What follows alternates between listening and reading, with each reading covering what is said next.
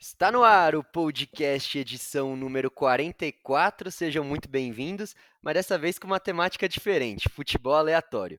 Hoje é dia de falar sobre assuntos X do mundo da bola e trocar aquela ideia que vocês já estão acostumados.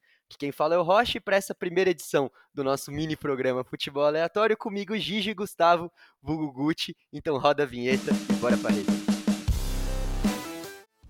Marcelinho, Marcos partiu, Marcelinho bateu,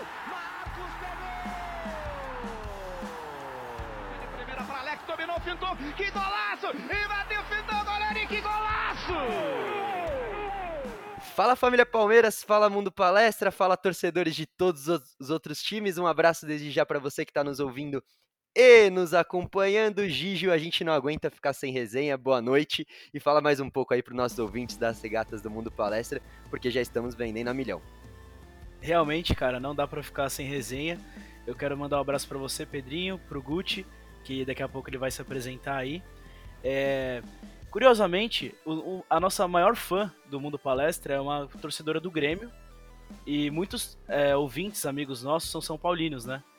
Então, é, essa ideia vem de longe, então a gente vem maturando isso e agora vamos tirar ela do papel. É, uma notícia muito boa é que a gente lançou, né, na, no último programa, as regatas do Mundo Palestra. Então você já pode adquirir a sua por apenas R$ 69,90. Você vai lá, chama a gente no, no Instagram, no direct. É, eu deixei o um número de WhatsApp lá também, que a gente vai te atender. E, e a gente vai enviar para qualquer lugar do Brasil. Se você estiver fora do Brasil também a gente envia. Então, tá sendo um sucesso de vendas agora. A gente tá nos primeiros dias. E vambora, você tem que apoiar a gente, tem que apoiar a causa e adquirir essa regata que tá muito, muito, muito bonita, muito confortável. E é do mundo palestra, né, cara? Então, Não, você tá esperando? E pra quem tá na dúvida, né, se, pô, acho que o Gigi tá falando demais da regata, não sei o que, não sei o que lá, entra lá no Instagram do Mundo Palestra. Hoje mesmo o Gigi gravou um vídeo mostrando os detalhes da regata, então lá você consegue entender um pouco mais do tecido, enfim, do tamanho do logo, de onde tá o logo do Mundo Palestra. É, tá muito da hora, a gente tem todos os tamanhos e como o Gigi falou, a gente tá entregando para todo lugar.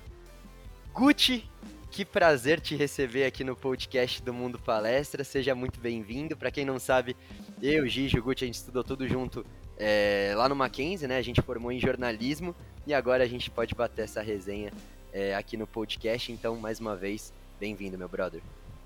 Valeu, Rocha, valeu, Didio. Cara, eu fiquei muito feliz ontem quando o Giovanni mandou uma mensagem pedindo para eu participar do programa de hoje de vocês. A gente já estava meio que sondando a possibilidade, vendo quando ia dar, e estou muito feliz que está dando certo hoje. E, cara, eu não sou palmeirense, mas de fato a, a, a regata que vocês fizeram tá bem bonita, qualidade ótima também. Então você aí que gosta do mundo palestra e gosta do Palmeiras, tem que comprar. Ó, e o Gucci não vai querer falar aqui, né? Porque, bom, ele já disse que ele é São Paulino, mas ele vai comprar uma regata do Mundo Palestra, certo ou errado? ele pode dar de presente. Aí é outra história. Aí é outra história. Eu posso dar de presente pra minha namorada que está escutando, inclusive. Boa, manda, cara, manda já um beijo pra ela. A primeira pessoa. É, vai, manda um beijo pra, um, be pra um beijo pra minha namorada, Nina. Te amo, amor. Cara, o primeiro comprador da regata Mundo Palestra foi um São Paulino. É. Fala aí, Pedro. Um abraço desde já para Rafael Munhoz, vulgo Rafa, que foi no. Cara, eu não entendi. Ele, ele comprou, gostou. Não, ele vestiu, gostou, se sentiu confortável, aí falou: vou comprar. E já fez, o, já fez o depósito e, cara, tá adorando. Acho que ele já foi fazer academia com ela. Que isso? Cara, não entendi nada. E não, não é, não é lorota, velho. É verdade. O primeiro cara que comprou foi ele, antes de, da gente lançar. Tô confuso. O cara comprou, adorou. Não, muito da hora, velho. E, cara, o da hora, agora, pelo menos dessa edição, né, do, do futebol aleatório que a gente tá querendo aqui implementar no podcast, é, é essa troca, né? Porque a gente tá tão acostumado a falar só de Palmeiras e fazer podcasts só de Palmeiras, dos jogos do Palmeiras, que, pô, é, é muito massa trocar ideia, ver outras visões do futebol, enfim. É, sem falar que, né, Gigi, a gente também não se aguenta mais. Só, só podcast entre a gente, né? Não, daqui a pouco, sei lá. Eu vou até. Nem, nem vou falar o que eu tava pensando agora. E vou até passar a bola pro Gucci falar um pouco do projeto da. É, do seu podcast. Você pode explicar pra gente, Gucci? Até fazer uma propaganda aí pra galera. Opa, com certeza. Palestra. Então, é, eu comecei, eu e mais outros três amigos começamos um projeto recentemente chamado As Quatro Forças, que é um podcast e tem um representante de cada time grande de São Paulo. Então eu sou São Paulino lá, o Neves é o palmeirense, o Léo é o corintiano e o Caio é o Santista. Então a gente traz assuntos relacionados aos quatro times e cada um dá um pouco da sua opinião. É, o nome é As Quatro Forças justamente por representar, né? É, os, as quatro equipes, tem aquela parada que gerou muita polêmica do quem é a quarta força no estado de São Paulo, e aí a gente pegou um pouco disso. Mas relaxa que ninguém falar que é a quarta força de São Paulo, isso é uma baboseira gigantesca. Cara, na minha opinião, o único, o único equívoco é vocês não colocarem o Bragantino e colocar o Corinthians. É isso que não existe lá. essa, essa é uma sacanagem não, sem tamanho, né? pô, é- Tinha que dar essa cutucada, eu, né? Eu achei, eu achei que pô, era um podcast sério dos caras, mano. Eu fui ver quatro forças, tá lá o, tá lá o Corinthians. Mas é que aqui o nosso ouvinte ele só tá escutando, mas tenta divulgar todas as redes sociais, né? Porque eles encontram no Instagram como, no YouTube como, no Twitter como. Manda bala. É, no Twitter é o arroba 4 forças, é, 4 o numeral. No Instagram é as 4 forcas, né? Na verdade, que não tem cedilha no, nas redes sociais. No YouTube as 4 forças. E no Spotify também as 4 forças, você acha tudo lá. Boa. Legal, Guti. Muito boa sorte aí para você nessa caminhada. A gente que é parceiro desde a da época da Facu. Hum. Torço muito para você, ainda mais fazendo um podcast, cara, que você sabe, é apaixonante. É, eu queria agradecer de novo aí vocês por me chamarem. É, não, eu sou, você sabe bem, Didi, eu admiro muito do, do, trampo aí do Mundo Palestra e também queria agradecer pelo espaço de eu poder divulgar um pouco desse projeto do As Quatro Forças. Boa. E, cara, primeira de muitas vezes que, que vamos gravar podcast. Mara que sim. Inclusive, Mas, ficou, ó... convi... Inclusive ficou convite para vocês participarem de um episódio lá no nosso podcast também. Nossa, com o maior prazer. Acho que o Gigi não vai querer. Não, só se tiver representante do Bragantino. Tô brincando, vai ser um prazer não, também prazer é, conhecer, o, conhecer os meninos lá. Muita qualidade. Sim. Bora pra resenha então? Pedrinho vai puxar? Bora pra resenha, falar de futebol. Cara, a primeira bola que eu quero levantar com vocês é, sobre as eliminatórias europeias, porque tá me surpreendendo muito os resultados. O que eu tô perdendo de dinheiro no bet, apostando nos favoritos, é brincadeira. Nessa última rodada, é, separei alguns jogos que, que foram, assim, interessantes pelos resultados, né? Pela forma como aconteceu. A Alemanha perdendo da Macedônia 2 a 1 a França ganhando no sufoco da Bósnia por 1 a 0 França de Mbappé. França de Griezmann. Espanha, Espanha 3, Kosovo 1. Ali talvez um, uma mini facilidade, mas um jogo perigoso. Itália 2, Lituânia 0. Cara, vocês estão achando normal esse, essa dificuldade dos grandes é, europeus jogando contra os menores? Vocês acham que é, sei lá, os times europeus, as seleções europeias que estão decaindo, os, os menores que estão crescendo, enfim? Porque fala aí um pouquinho o que vocês estão achando desses, desses resultados surpreendentes. É, eu acho que algumas seleções dessas grandes que você citou, é, elas estão passando por processo de reformulação, né? principalmente a Alemanha e a Espanha. A Alemanha sabe que depois da Eurocopa o Joaquim Löw vai sair e é um processo de reformulação muito difícil, né? É, a Espanha também tem muito contando com muitos jogadores jovens. Antes a seleção espanhola era sempre a, a base dela era sempre Barcelona e Real Madrid e hoje não é mais, por exemplo. Hoje a gente pega aqui, só batendo o olho rapidamente, tem o Pedro Porro, que é um jogador que joga no Sporting de Portugal. Então, e a Espanha venceu o Kosovo hoje, mas na outra partida, na partida anterior, é, venceu a Geórgia de virada, por exemplo, com gol nos acréscimos. Então acho que a, essas seleções grandes estão de fato sofrendo um pouco com esse esse processo de reformulação. É, o... eu acho que é muito pertinente o que você falou, porque realmente é, é difícil, né, esse, esse processo de reformulação. Mas a França me surpreende bastante, apesar que a França é líder do grupo, né? Num grupo uhum. teoricamente fácil com Ucrânia, Finlândia, Bósnia e Cazaquistão. Mas nessa sequência de jogos que teve agora, a França empatou 1 a 1 com a Ucrânia, ganhou do Cazaquistão 2 a 0 e ganhou da Bósnia de 1 a 0. Não é uma seleção que está encantando. e na contramão dessas outras, já tem um time pronto, né? Acho que o time para 2022 é muito parecido com o time que, que foi campeão mundial. Gigi, dessas seleções aí, tem alguma que te surpreende mais?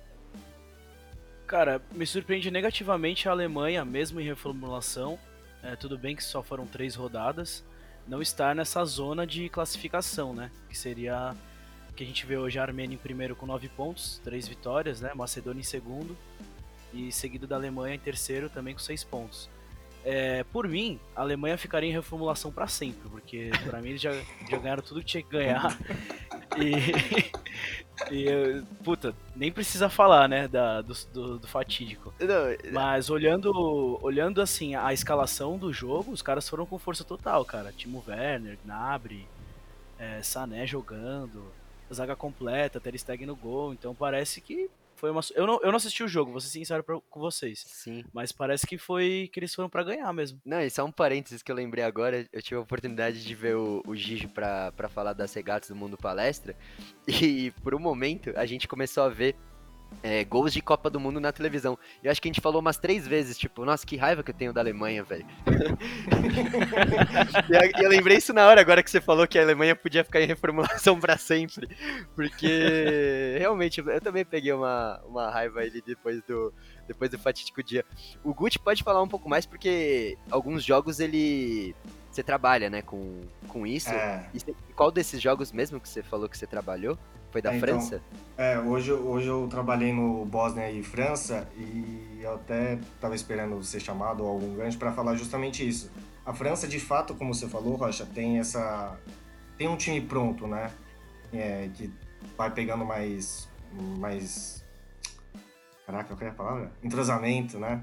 Alguns jogadores estão sendo testados é, na seleção, mas a, a Bósnia executou a mesma estratégia que a Ucrânia fez e conseguiu um empate diante da França, e foi jogar com cinco zagueiros. Né? Eu, particularmente, sou uma pessoa que gosta muito de tática, apesar de falar algumas groselhas de vez em quando. E a França encontrou muita dificuldade para enfrentar um time com cinco defensores. E mesmo com Mbappé, Griezmann, Pogba, é, jogou com dois jogadores rápidos pelo lado, Lemar e Coman, enfrentou muita dificuldade para criar. É, praticamente encontrou um gol numa falha da defesa bósnia que o Griezmann cabeceou completamente livre dentro da área. É, é, Gucci, eu vi aqui que o Coman saiu para a entrada do Giroud, né? Uhum. É, como que, que, o time se comportou assim com Mbappé, Giroud e Griezmann? É, ele tirou, ele colocou o Giroud é, centralizado no comando do ataque, o Griezmann estava jogando como camisa 10, o Mbappé foi pro lado do campo e o Lemar foi jogar pra, pela direita. Nisso já tava 1x0 ou não? Cara, eu não lembro agora de. Deixa eu ver aqui rapidinho. Eu acredito que sim. O Giroud entrou aos 14 minutos e aos 15 o Griezmann fez o gol. Caraca. o, e, cara, outra, outra bola que eu queria levantar com vocês, porque a Itália citou, né, da reformulação. A, a Holanda também é, passa por um processo parecido. E dessas duas seleções, elas, elas saíram um pouco do protagonismo, né? A Itália e a Holanda. Dessas duas, Guti, você que está acompanhando mais, você sabe dizer qual que chega mais forte? Olha, a Holanda, é, a gente lá no trabalho não está fazendo os jogos da Holanda, mas eu fiz um jogo da Itália recentemente, não esse de, não esse de hoje contra a Lituânia, eu fiz o jogo contra a Bulgária. A Itália, desde que o Roberto Mantini reassumiu, ele está vindo com aquela, uma proposta de quebrar aquele padrão de que o futebol italiano é muito defensivo, né? A gente está acostumado a ver a Itália jogando com três zagueiros, a Juventus jogando com Chiellini, Barzagli, Bonucci, aquelas coisas. É, e o Roberto Mantini tem uma proposta de futebol mais moderna e mais ofensiva. E aí, e eles, de fato, eles estão também passando por uma reformulação. Eu acho que os nomes dos jogadores da Itália são interessantes, sim. Tem alguns jogadores de meio campo que são leves, e fazem um jogo ofensivo muito bom. Por exemplo, o Verratti, que a gente já está acostumado, mas tem o Barella da Inter de Milão. E alguns outros jogadores como Pellegrini, por exemplo, Locatelli. E só para corrigir uma informação, apesar do que eu falei, hoje a Itália jogou com três zagueiros. com... Mas é um, é, não é aquele três zagueiros é, que antes era o esquema com três zagueiros era super defensivo, né? Sim. E hoje em dia não necessariamente é. Por exemplo, o ala direito deles era o Bernadeschi, é um atacante Sim. na Juventus. E um é, mas zagueiros... que... Pode falar, pode falar, perdão. Não, não, mano, termina aí, termina aí. É que eu, só uma linha, uma curiosidade, um dos zagueiros da Itália no jogo de hoje foi o Rafael Toloi, brasileiro em São Ah, Paulo. fez a, Caraca, fez a estreia dele? Fez a estreia, fez a estreia como titular. Louco. irado. Saudades de Rafael Tolói? Gucci. Ah, ho- hoje, hoje com certeza, né? Na época, acho que ele, ele- não, ele era- não era um mau zagueiro, mas o São Paulo sempre tem aqueles ciclos de o jogador já deu o que tinha que dar e sair foi um bom negócio pra todo mundo. Hoje ele tá É. muito bem, né? Cara, e todo sucesso pra ele, né? E ele se encontrou na Atalanta e agora tomara também que se encontre aí. Sim, ganhe- capitão da, ca- capitão da Atalanta, inclusive. Sim. Uma Bastante forte. Atalanta, né? Uma, uma forte equipe da Uhum. Atalanta. É, Bom, Inglaterra segue 100%, mas aproveitando é, o gancho da, da Itália que, que vocês falaram, mano, eu quero saber muito a opinião de vocês. O que, que vocês acharam do escudo da Inter de Milão? Porque nas redes sociais eu vi é, uma, uma divisão de opiniões, mas muita gente criticando. Uhum. E aí, antes de passar pra vocês, já vou dar minha opinião. Eu achei o, o escudo novo da Inter muito moderno, eu achei bem bonito, mas é que eu gostava muito do antigo. Eu achava o antigo da Inter de Milão um dos mais bonitos ali do, sei lá, juntando ali os, os times da Europa. Então eu fiquei meio assim, falo, pô, mano, por que que fizeram isso? Mas acho que faz parte aí da, dessa, dessa modernização. É que no- se eu pudesse escolher, eu não trocaria. Porque eu acho que é, escudo tem uma, uma identidade muito forte, assim, pra ser trocada. O próprio mundo palestra mesmo, quando trocou de, de escudo tão rápida, tão rápido, eu fiquei meio assim, puta, será que troca mesmo? É que eu, gost... eu tava gostando muito desse novo, né? Então eu falei, ah, então vamos trocar e, e vamos embora. Mas vai, Gigio, é, troca de escudos da Inter de Milão, curtiu ou não? Cara, pra ser sincero, assim, eu gostei bastante. É, muitas, muitas pessoas que eu conversei não gostaram. É, são pessoas mais conservadoras assim em relação a escudo. É, recentemente, a própria Itália trocou o escudo da federação. A gente pega aí numa história recente, é, a CBF também trocou seu escudo. Outros times, como o Atlético Paranaense aqui no Brasil, que a gente pode discorrer é, daqui a pouco. Mas falando particularmente da Inter, é um clube que trocou de escudos várias vezes durante sua história.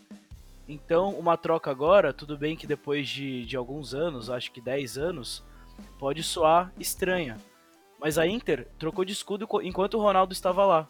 Que foi, é, foi um escudo é, um pouco mais rebuscado, né?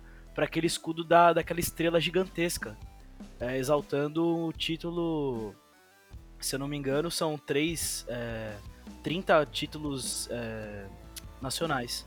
Então a Inter, Internacional. Eu, eu vou, eu, vou, eu vou ver atrás disso aqui. eu- Se eu não me engano, são 30 títulos nacionais esse, esse escudo gigante. Mas se você pegar na evolução. É, foi, ó, 2007 trocou, é, dois- 98 trocou, 2007 trocou, 2014 trocou e agora em 2021. Então é uma coisa que vem acontecendo e eu acho que principalmente a campanha que eles lançaram usando o IM, né, o que seria o IM, é, levando o futebol não só para para margem do futebol, assim, ah, o futebol é só ali dentro, não. O futebol é estilo. Você hoje quer usar uma camisa de time quando você vai sair. Você você vê mulheres usando camisa de time é, que a gente não via antigamente. Então tem os modelos específicos para femininos, né, que antigamente não tinha também a gente pega esse essa identificação com a música, com a cultura. Então eu acho que isso aí, cara, tem que sempre estar tá atualizando, porque se você não atualiza, você fica para trás. Você vê a Juventus trocou, tava dominando o cenário, agora a Inter também pode, pode ser coincidência até, investimentos é, de grandes empresas chinesas, sheiks árabes aí, a Inter e o Milan, no caso, foram empresas chinesas. Então eu acho que é um, um caminho a, a se percorrer, né? Eu acho que naturalmente vários clubes vão aderir a isso, essa reformulação, essa modernidade. E, e eu falei tanta coisa pra falar que eu gostei. Boa, já passando pro Gucci com mais uma, uma perguntinha. Você é a favor é, da troca de escudos ou não? E aí fala aí o que você achou do escudo da Inter de Milão. Eu acho que eu não sou é, conservador a ponto de achar que você trocar o escudo necessariamente você tá pisando na história do clube. Eu acho que há casos e casos e que deve algo que deve ser levado em conta é justamente o histórico do clube, como o Didio levantou. A Inter de Milão, historicamente, ela troca de escudo de tempos em tempos. É, eu acho que desde que seja, que seja feito de uma forma respeitosa com a história do clube e não bem pensado, né? E de acordo com sabendo que os torcedores querem do, de uma mudança, acho que pode ser válido sim. Eu particularmente prefiro o escudo anterior da Inter de Milão, mas é porque eu gosto muito de da cor dourada, né? É, eu acho que eles apostaram no preto, no azul e no branco. Eu gostava muito do dourado do escudo anterior mas em geral acho que as mudanças podem ser positivas sim. Vi muita gente criticando porque ah, pisou na história do clube, acho que não é bem assim. É, não dá para ser 880 nesses casos, a gente tem que entender direito a história do clube. E com a Inter de Milão troca de escudo de tempos em tempos, acho que foi uma mudança válida sim, apesar de não ter me agradado. É, só uma correção, é, a estrela da Inter de Milão remete. São 10 títulos nacionais, tá? Eu tinha falado 30, mas são 10. A Inter, eu confundi que a Inter tem 30 no total. Mas aquela, aquela estrela gigantesca com, quando o Ronaldo estava jogando é, remetia a 10 títulos. Boa. É, cara, a gente selecionou, né? A gente já falou aqui alguns escudos que que sofreram trocas recentemente, Inter de Milão, Juventus, City, Atlético Paranaense. Tô com uma tela aqui aberta, olhando para todos eles. Vocês não conseguem é, enxergar uma, uma semelhança? Tipo, pega o do Atlético Paranaense, pega do Atlético Goianiense, pega da Inter de Milão. Uma, uma semelhança de linhas, assim, que de ideias para fazer um, um escudo moderno? Ou eu tô viajando? Eu acho que o do Atlético Paranaense e da Juventus tem, sai de uma linha, assim, de simplificar o escudo para ser a o letras, né? Alguma coisa assim. Mas eu confesso que em alguns outros escudos eu não consigo ver muito uma linha, não. não e, da, e da CBF vocês curtiram? Não gostei. Não gostou? Eu, eu não gostei é. por um motivo simples de que eu, a, a falta de simetria me incomoda muito. É. Os riscos, eles quando eles passam pelo meio da que é a CBF, eles não continuam na mesma direção, assim, sabe? Isso me incomoda um pouco. Mas é gosto, é que nem aquele, aquela parte do corpo, né? Cada um tem o seu. Cada... Não, indo um pouco na, na contramão, indo um pouco na contramão do, do que o Pedrinho levantou agora, a gente vê reformulações um pouco mais é, é, diferentes, né? Do que seria essa letra. Porque eu acho que essa letra, só o J da Juventus, é, só, só o, o, CAP lá do Atlético Paranaense, realmente eles podem ter seguido uma linha, mas você pega o Manchester City, não fez isso, o Atlético de Madrid também não fez isso, então eles foram originais e minimalistas a certo ponto, não tipo para colocar um minimalista não significa você colocar o logo do City, o M, o C e o T, tá ligado? Uhum. Eu acho que não é assim. Senão qualquer um é, faria então, isso. Não seria tipo minimalista, seria preguiça, né? É, preguiçazista, sei lá. preguiçazista. E falando um pouco da seleção brasileira, cara, eu acho, eu não gostei porque eu tenho uma camisa aqui do Tetra da seleção que o escudo da CBF era gigantesco com três estrelas, e eu acho muito lindo. Pra, por mim ficaria aquele lá, mas seguiram uma linha também, eu acho que os caras precisam modernizar, mas eu não gostei. Boa. Cara, já pegando o gancho aí que a gente falou de, de CBF, seleção brasileira, acho que eu nunca falei tanto de futebol europeu em um curto espaço de tempo. Então vamos falar um pouco de, de futebol brasileiro. Vamos pular. Cara, eu queria falar um pouco do Grêmio, porque acho que, sei lá, nos últimos três anos tinha tempo que o Grêmio não, não vinha com tanta força aí no mercado, trazendo jogadores de nome, né? Trouxe agora o Rafinha, tá tentando o Borré, mas agora parece que desistiu. Vocês acham que chegou a hora do Grêmio entrar na mesma prateleira de vez de Palmeiras e Flamengo ou vocês acham que vai continuar sendo competitivo, mas vai chegar na hora H e vai perder? Cara, eu acho que o, o Grêmio, ele, o Renato Gaúcho recentemente ele reclamou muito da falta de investimento no, no time, né? Ele teve que recorrer muito à base, utilizou muito bem os jogadores vindos das categorias de baixo, como o o Ferreira, mas, mas ele sempre reclamou que ele não conseguia brigar de igual com outros times, como, por exemplo, Flamengo, Palmeiras e agora, mais recentemente, o Atlético Mineiro, por causa dessa falta de investimento. Era uma forma também dele né, é, sustentar ou é, poder argumentar que ele perdeu tal título por causa disso. Mas eu não sei se necessariamente o investimento alto, nesse caso, vai trazer um retorno esportivo, porque o Renato Gaúcho, ele recentemente ele teve muitos problemas de, de como escalar o Grêmio, cometeu muitos erros na minha visão, na minha opinião. Lógico que eu não entendo de futebol quanto Renato Gaúcho, mas a gente pode criticar, né? Eu acho que ele cometeu alguns erros no, na escala, nas escalações, por exemplo. Eu acho algumas desculpas dele não são cabíveis. E mesmo alguns, alguns discursos dele, né, de o Grêmio joga o melhor futebol do Brasil, que na minha visão você defender o seu elenco, seus jogadores é uma coisa, você fala uma coisa completamente é, descabida da realidade é outra, né? Porque não joga o futebol o melhor do Brasil, o melhor futebol do Brasil há muito tempo. Né? Não, nem Não, e já até passar essa bola rapidão, Gigi. Você acha que o Renato Gaúcho já deixou de ser um grande treinador e virou mais um personagem? Eu acho, eu acho que não, mas eu acho que às vezes ele se perde um pouco no personagem dele sim. É, ele tem muitos méritos no que tudo que ele construiu no Grêmio.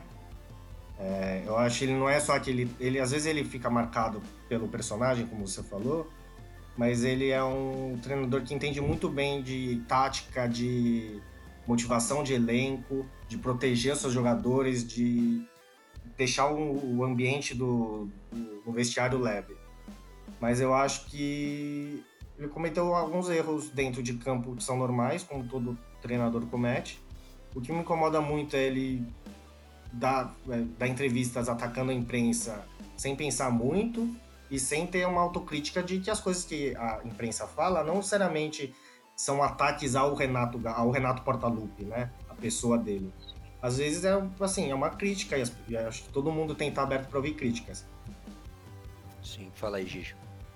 Também acho, eu concordo com o Gucci. O, o, técnico ele tem que saber, ele não pode achar que ele é o centro do mundo, o centro das atenções do clube dele. Às vezes ele tem que defender, sim. É, eu e o Pedro a gente já falou, já criticou o Abel Ferreira pelo excesso de proteção que ele traz pro elenco mas isso nunca é uma crítica para você menosprezar o técnico, é uma crítica para ele melhorar, para ele ter um trabalho construtivo e continue, no nosso caso, né, levando o Palmeiras a inúmeros títulos. Eu acho que quando o Renato ele não tem essa autocrítica e ele ataca a imprensa, até pelas próprias coisas que ele fala, ele tá se prejudicando, porque aí ele vai ser taxado como um técnico antigo, como um técnico rabugento, como, como a, como a imprensa taxou Felipão, como taxou Luxemburgo. Então, é, eu acho que o Renato tem que ter essa autocrítica sim, mas continua sendo um dos grandes técnicos aí do Brasil. Boa. É o Grêmio que tentou contratar o Claudinho, né? Uhum. Fez uma consulta, é, enviaram o Jean-Pierre mais uma quantidade de dinheiro pelo Claudinho, do, do Red Bull. É, mas parece que já melou. E tava procurando o Borré também, né? Mas parece que melou também é, parece que está no mercado, né? Estão procurando, vendo os nomes disponíveis.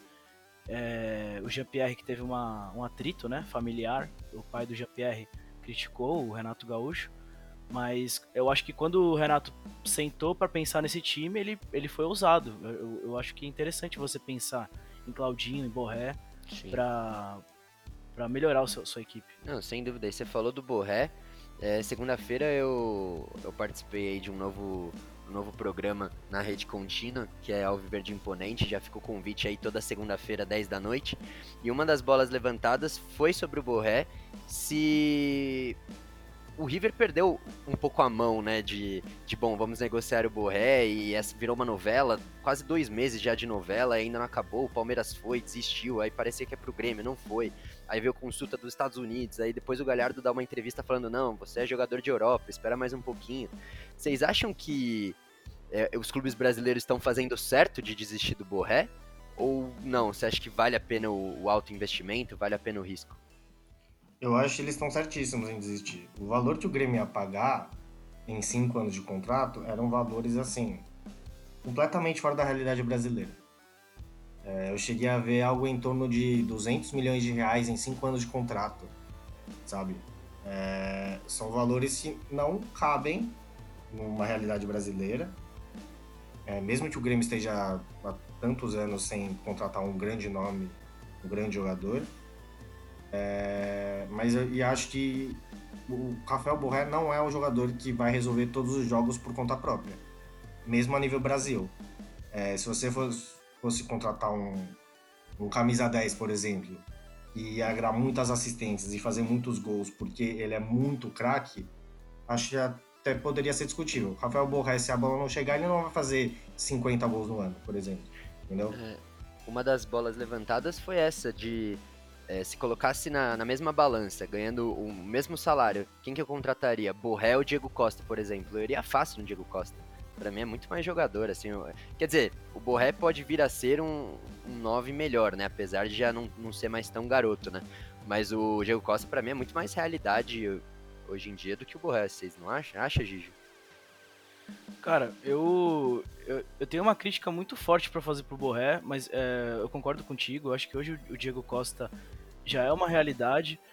É, quando você pega dois clubes grandes do Brasil, Palmeiras e o Grêmio, times estruturados que sabem o que estão fazendo no mercado, e, e, os dois times se saem de uma negociação é porque não, não são os clubes que estão errados, acho que é o jogador. Então fica nesse vai não vai, diz que me diz, salário alto. Então, para você pagar esse salário absurdo, que para mim, o Palmeiras ofereceu um milhão e meio, para mim é um absurdo. E depois o Grêmio oferecer 2 milhões. E para você angariar um jogador de 0,38 gol por jogo, que seria que uma média menor do que a do Borja, uhum. que a gente criticou tanto, e muito palmeirense falando besteira, né? Eu, eu acompanho o Twitter, muito palmeirense criticando a diretoria. Não, porque agora que ele vai pro Grêmio, ah lá, ah não sei o que, não contratou. Pô, gente, vamos ter, calma, vamos ter paciência, vamos ter calma. Sim. Não é assim. Os caras acham que, que o Palmeiras é o quê? O Palmeiras não é o Manchester City, velho. Não tem dinheiro de sobra. O Grêmio também não. A realidade brasileira não é essa. Sim. Quem tá fazendo isso é o Atlético Mineiro. E isso aí a conta vem depois. A gente já viu o que tá acontecendo com o Cruzeiro. Então eu acho que a minha crítica pro Borré é que ele, é, ele foi. Eu acho que ele tá indeciso. Ele, ele mesmo sabe o que fazer. E também acho que muitas pessoas dando palpite pode até prejudicar o futuro do jogador. Eu acho que no momento que ele sentar e falar assim, não, a, a melhor decisão, é, eu vou tomar uma decisão para quê? Para jogar futebol para ganhar dinheiro. A partir do momento que ele tomar essa decisão, ele pode escolher o Brighton da Inglaterra, ele pode escolher o sei lá o que da, do, da Macedônia, o time lá do da Flórida ou grandes clubes brasileiros aí, como ele teve a opção. E é, e é foda, né? Porque você fala, pô, você quer futebol dinheiro, mas cara, ele pode jogar futebol aqui e ganhar dinheiro, né? Porque a gente não tá não, falando a gente de, tá falando de, de um milhão e meio, né? então, se para ele um milhão, um milhão e meio não é interessante, realmente é... Não, o pessoal vai achar que eu sou capa da Forbes tá mas não, não, A gente tá falando de, na realidade, de jogador de futebol. É, Forbes é doideira. doideira. Cara, é, mais uma pauta do futebol brasileiro. É a nova regra da CBF que só pode trocar uma vez de treinador no Campeonato Brasileiro. Rapidamente, assim, vocês são a favor, contra e por quê? Vai, Gucci. Eu sou a favor, eu acho que isso vai primeiramente fazer com que os clubes eles entendam que não é para não dá para contratar treinador só por contratar, contratar. Às vezes a gente vê muito isso assim, ah, vamos contratar um treinador X. E aí o estilo dele é super defensivo. Joga no contra-ataque pra caramba, marcação, muita marcação, não tem muitas ideias de jogo ofensivo. Aí o time não dá resultado, mesmo jogando para se defender, perde muito. Aí, ah, precisamos jogar para frente agora. Aí contrata um jogador, um treinador com estilo mais ofensivo. Aí o time fica muito exposto na defesa, aí toma muito gol. Aí fala assim, é, não, não serve, e a gente precisa trocar de novo. E aí não existe uma continuidade de mentalidade de trabalho. É, você ficar trocando de treinador defensivo para ofensivo, ou mesmo estilos muito diferentes dentro de uma, de uma proposta mais defensiva ou mais ofensiva, é, é prejudicial para a evolução dos jogadores e é comprovado que trabalhos mais longos dão resultado. É, eu acho algum, recentemente a gente teve algumas exceções no Brasil, como o Abel Ferreira chegou e em pouco tempo ganhou título pra caramba. O próprio Jorge Jesus se deu resultado muito rápido, mas em geral acho que trabalhos mais longos são melhores sim, e é melhor até para o torcedor saber como seu time joga, porque às vezes com tanta troca de treinador você não sabe o que acontece. Sim. E Gigi, você, você é partir da mesma ideia ou você acha que todo time tem que terminar o campeonato com Argel Fux? Cara, Essa me pegou muito. caraca. É, eu acho que isso aí, identidade do time, você saber o jeito que seu time joga, muitas vezes eu já tive essa dúvida no Palmeiras. Falei, ué, eu não sei como o Palmeiras joga. Não sei se o Palmeiras joga defensivo, se ele joga atacando, se é só chuveirinho. Então acho que isso favorece que uma equipe siga uma linha de raciocínio e, e vá com ela até o final. O que, o que fica de alerta é que a gente tá no Brasil, né, cara? A gente sabe como são os, diri- os dirigentes brasileiros, a gente sabe como funciona a cabeça do brasileiro. Sempre vai ter aquele jeitinho. Então o que não pode acontecer? É, o, o clube lá ele pode demitir duas vezes. Aí o que, que ele vai fazer? Ele não, ele não vai querer demitir porque ele quer ter sempre a opção, né? Então ele vai lá e faz um contrato, põe no contrato lá a letra miúda, dá um dinheiro a mais pro técnico, o técnico pede demissão. Entendeu? Então eu acho que a gente tem que ficar de olho nisso também, se vai ser, vai ser o primeiro ano, pra pra não ficar esse. Os clubes às vezes ficam mais fortes do que os técnicos numa dessa. entendeu? Mas os treinadores técnico- têm limite também. De... Então, o técnico ele, ele pode sair uma vez, não é? É, ele é a mesma coisa. demissão. Ele, ele pode. a mesma ele coisa. tem limite de clube se ele pode treinar, que se eu não me engano também são dois. É, mas aí se, por exemplo, o, se, se amanhã o Abel pede demissão do Palmeiras, o Palmeiras contrata outro, outro técnico, certo? Uhum. Aí ele pode mandar esse técnico embora e depois chamar outro técnico.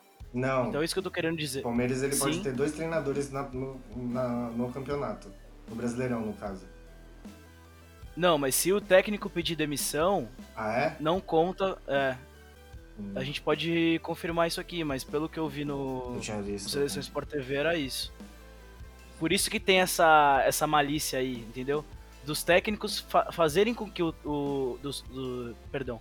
Dos clubes, dos dirigentes, dos cartolas, fazerem com que o técnico peça demissão para eles terem essa barganha aí de mais uma contratação. Então acho que tem que ficar esperto nisso, porque às vezes você é, limita o trabalho do técnico. Só se ele for para treinar um clube argentino ou um clube, enfim, qualquer outro lugar do mundo. Boa. Mas Acho isso que- aí a gente pode confirmar. Mas eu tenho quase certeza que é isso mesmo. Eu acho que é isso. É, Cara, vamos pro nosso quadro final, porque Ó, aqui a rapidinho, gente- é, des- Manda desculpa, bala. Pedro, deixa eu só confirmar para vocês a informação. É, o cada clube só poderá ter tre- dois treinadores no Brasileirão. E cada profissional só poderá treinar duas equipes. Então, se o Palmeiras demitiu o, o Abel Ferreira, é, aí contrata, sei lá, o Argel Fux, já que ele já foi citado mesmo, tudo bem. Aí contrata ele. Se ele pedir demissão, o Palmeiras tem que colocar como treinador pro restante do campeonato alguém que seja treinador das categorias de base e um auxiliar da comissão fixa. Certo? Não é porque o Argel Futs pediu demissão que o Palmeiras pode contratar outro treinador. Não deu pra... Não sei se ficou claro. Não, eu, o não, limite que é de dois claro. treinadores de fato. E cada Sim. treinador só pode treinar dois times. Então o Argel Futs não pode sair do CSA para ir pro Ceará, para voltar pro CSA, para terminar na Chapecoense, por exemplo. Sim. Que nem, Tá. que nem ele já fez na temporada passada. Lembrando, né, que isso só vale pra primeira divisão, segunda divisão continua do mesmo jeito. É, É, mas eu tenho quase certeza, o, o Gucci, se o, se o técnico pedir demissão, é outra história bom, pro clube, É. eu digo. Enfim, mas É. aí a gente solta um, gente- um texto aí, um stories depois na semana Confirmamos explicando isso. direitinho. Bom, Porque- deixamos o nosso ouvinte mais confuso. Mas com essa, vamos pular logo pro nosso quadro final. Rapidão, rapidão, só, Ô, só mais uma coisa, só mais uma coisa. Não, tô me falando. Desculpa, desculpa. O Japa, o Gucci falou que que, eu, que eles não fizeram o jogo da Holanda, né? uhum. E ainda bem, cara, porque a Holanda meteu 7 a 0 no Gibraltar no Nossa. último jogo. Então, é, ficou essa, Esse- essa esses, ponta jo- esses aí. jogos de muitos gols, às vezes, é, você tem que ficar muito atento, porque às vezes você começa a perder as contas de quantos gols você já narrou, quanto placa. É difícil, cara. Bom, pra quem caiu de. Vai lá, Pedrinho, pra, quem, pra quem caiu de paraquedas aqui no podcast do Mundo Palestra, deve estar pensando, pô, cara, o que, que esses caras estão falando que não é de Palmeiras? Mas é como a gente falou no começo, é, é uma edição especial, um, novo, um mini projeto que a gente está tentando implementar no Mundo Palestra. Vai continuar tendo os podcasts do Palmeiras, mas aqui a gente está dando espaço para falar de futebol aleatório. Hoje tá o Gijo, tá o Gucci, que é São Paulino. A gente tá com ideia de trazer torcedores de outros times também, para falar de assuntos variados do futebol. E para terminar essa primeira edição, vamos para o nosso quadro final, Você Responde. Quadro Você Responde. É, a gente inventou, na verdade, esse, esse quadro de perguntas que só podem respostas sim ou não, ou apenas de uma palavra, resposta simples. Então, se, cara, a gente vai fazer alguma pergunta, eu, por exemplo, vou fazer uma pergunta, o Gijo vai responder sim ou não, ou enfim, a resposta que tem que ser, e o Gucci vai responder a dele. Depois o Gijo faz uma pergunta, e o Gucci responde e eu respondo. Depois o Gucci faz, eu e o Gijo. Então a gente vai fazer. E a gente não sabe, a gente não sabe é, as perguntas. A gente não sabe quais são as perguntas, mas enfim, vocês vão entender é, como funciona nesse momento. Ó, vou começar Aí depois a gente passa pro Gigi, o Gigi faz a dele, depois o Gucci faz a dele, depois eu faço a minha. Fechou? Fechou. Fechou. Então bora, eu começo. Borré é superestimado? Sim. Sim. Boa, vai Gigi. É, Vinícius Júnior, injustiçado ou pereba? Injustiçado. Pereba. Vai Gucci. No auge, Dudu ou Valdívia de volta? Dudu. Dudu. Boa. Deu até um choque agora, né? é interessante esse negócio aqui. O São Paulo será campeão esse ano? Não. Sim. Mbappé, se ganhar mais uma Copa, pode ser comparado ao Pelé? Não. Nunca. Nunca. O Gucci. Ah, sou eu. Haaland vai chegar no nível do Messi do CR7? Não. Sim. Wagner Mancini será o primeiro treinador entre os paulistas a ser demitido? Cara, não. Sim. Ah, bom, é, não, não precisa de justificativa, mas eu juro que depois do podcast eu vou perguntar pro Gigi quem ele acha que vai ser demitido primeiro. Vai, Gigi, manda a bala Tá. sua. Em 10 anos, o que, que você prefere? Oito brasileiros seguidos ou duas Libertadores? Oito brasileiros. Oito brasileiros. Vai, Gucci. É muito título, mano. Que isso. É muito título, é. Imagina a gente Essa foi boa. Nossa senhora. Vai, vai. O Zidane ganhou as Champions só por causa do Cristiano Ronaldo? Não. Não. Parece. Mano, esse quadro tá parecendo aquela. Aquela... programa lá. Você troca um milhão por uma escova de dente? Não, Sim. sim. Tá parecendo. Neymar parecendo ainda. Neymar ainda será o melhor do mundo? Não. Sim. Você gostaria que um sheik árabe comprasse seu time? Não. Não. Kaká foi craque ou superestimado? Pegando o gancho aí recente. Craque. Craque, craque demais. Quem sabe, sabe. É, o Palmeiras é o principal favorito pra Libertadores desse ano? Sim. Fui clubista. Acho que vai a pergunta de novo? O Palmeiras é o principal favorito pra Libertadores desse ano? Não. Boa. Vai, Gijo. Gabriel Jesus ou Gabigol? Meu Deus. Gabriel Jesus. Jesus. Vai, Gucci. Putz, pior que minhas perguntas acabaram, hein? Boa. Mano, Tô, tô brincando, juro- tem uma aqui, tem uma aqui. Solta. Mas Eu ela duas. não é muito. Foi uma coisa que passou na minha cabeça, ela não é tão interessante quanto essas. Mas você prefere um jogador tecnicamente acima da média e preguiçoso ou um jogador fraco e raçudo? Nossa. Caraca, é o Luan ou o Romero, né? Agora, Nossa. Eu prefiro o raçudo. É... não pro seu time, o que, que você gosta mais, na verdade? Raçudo. O que te encanta mais? Raçudo. Raçudo. Eu sou. Raçudo. Pra mim, eu gosto muito de jogador que é bom tecnicamente e preguiçoso. Não sei, que eles me encantam. O Ganso, né? Não É, eu preguiçoso, gosto mas se não se dedica Cara, tanto em campo, assim. Lucas Lima. Eu se pá, Lucas respondi, Lima eu nunca é, sei gostei. lá. É- É que eu pensei, tipo, eu jogando bola, assim, eu prefiro ter do meu lado um cara raçudo. Mas É porque você é o tecnicamente acima da média e preguiçoso, né, já? pode ser, pode ser. Oh, e o mais engraçado de tudo, velho, eu juro por Deus, até eu posso te mandar print. O Gijo soltou Gabriel Jesus ou Gabigol, era a minha próxima pergunta pra ser o nome da seleção. Jesus ou Gabigol. Bizarro. Caraca. Mas é, eu tenho mais umas quatro aqui, ó. Ah, então O Everton fazendo. merece. O Everton merece ser o titular da seleção brasileira? Com certeza. Sim. Vai, Gigi, tem mais alguma? Sim, tem um sim dúvida. Tenho, Boa. eu tenho, eu tenho mais três. Vamos fazer todas ou não? Faz aí, Vamos, faz aí que as três minhas acabaram. Neymar ou Ronaldinho Gaúcho? Neymar. Neymar. Eita. Mano, essa aqui eu respondi o que vai ter de gente xingando. É, Vasco terminará na frente do Cruzeiro na Série B. Sim. Caraca, velho. Sim, sim. Boa. Vamos, Vascão. Vai, Gigi. Agora uma inédita. No BBB, a Vitube é o Eduardo Cunha? Muito, com certeza. Sim. Cara, que mina filha da puta essa, velho. Ela é a maior jogadora de centrão desde Eduardo Cunha. Eu acho que ela não quer nem, ela não quer nem ser líder pra gente ter que indicar alguém. Nossa, acho que velho. o- vai ser B.O. pra ela. se Não, ela, o, for. O que ela, o que ela faz nesse programa é um absurdo. ela vai pro top 3, certeza. mano. Mano, essa foi absurda, velho. Essa você deitou. o... Mano, eu tenho mais duas. Você tem quantas? Manda aí. A minha já era. Acabou? Então mais duas. Uma e depois a outra pra fechar. No auge, Alex ou Riquelme? Alex, com certeza. Riquelme. Boa.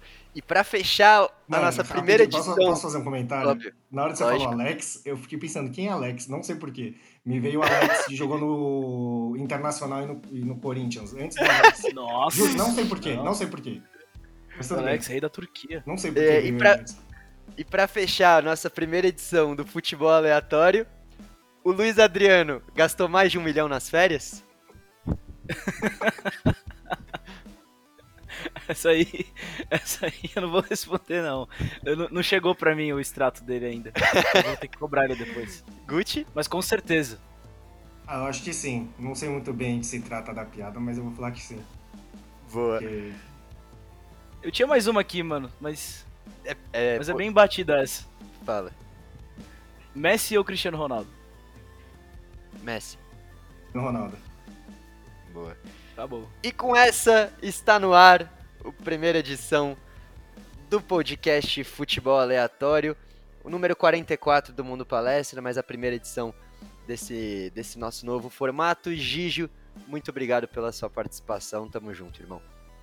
Eu que agradeço, Pedro. É, obrigado, Gucci. Pessoal, sigam As Quatro Forças no Instagram, que é do nosso amigo Gustavo Yadomari, que tá aqui com a gente.